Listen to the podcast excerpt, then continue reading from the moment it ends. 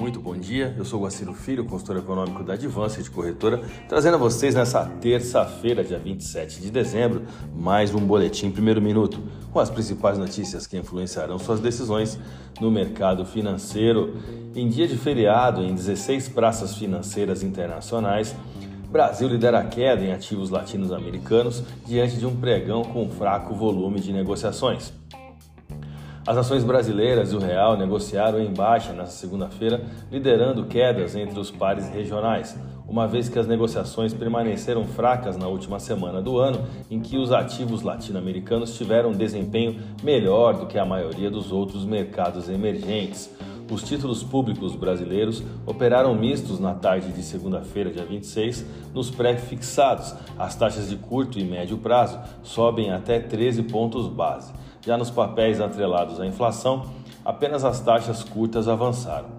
Taxas longas apresentam queda de até 4 pontos base, de forma que esse comportamento da curva de juros é marcado pela baixa liquidez no mercado com a maior parte das bolsas internacionais fechadas nos Estados Unidos, Alemanha, Portugal, Espanha e Reino Unido, por exemplo, por conta do feriado natalino.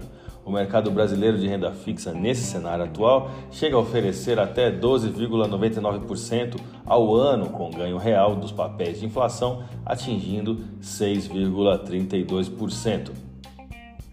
O dólar vai ganhando terreno frente ao real do Brasil, se valorizando 0,81% na última sessão, enquanto o Ibovespa teve queda de 0,78%. No geral, as economias na América Latina se recuperaram fortemente da onda da Omicron, o, devido ao aumento né, dos preços das commodities após a invasão da Ucrânia pela Rússia, que deu um impulso às exportações da região e as economias foram mais resistentes às altas taxas de juros do que as nações ricas pudessem imaginar. Vamos aos gráficos, eu vou começar pelo dólar.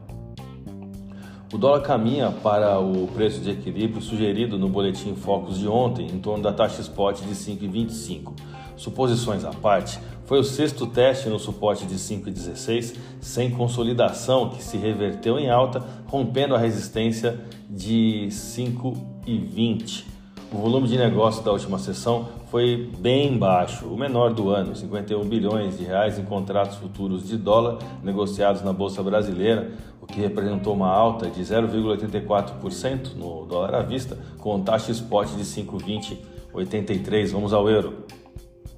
A consolidação do segundo pregão de alta, seguido na paridade euro-real, veio com o candle encerrando o dia tocando na média móvel de 21 dias o euro segue encurralado dentro do canal lateral formado pelo suporte S1 na taxa spot de 55144 e a resistência em 55605. A moeda da zona do euro fechou a última sessão com valorização de 0,97% e taxa spot de 55375. A minha dica você já sabe. Siga nossos boletins para ficar sempre conectado às principais notícias.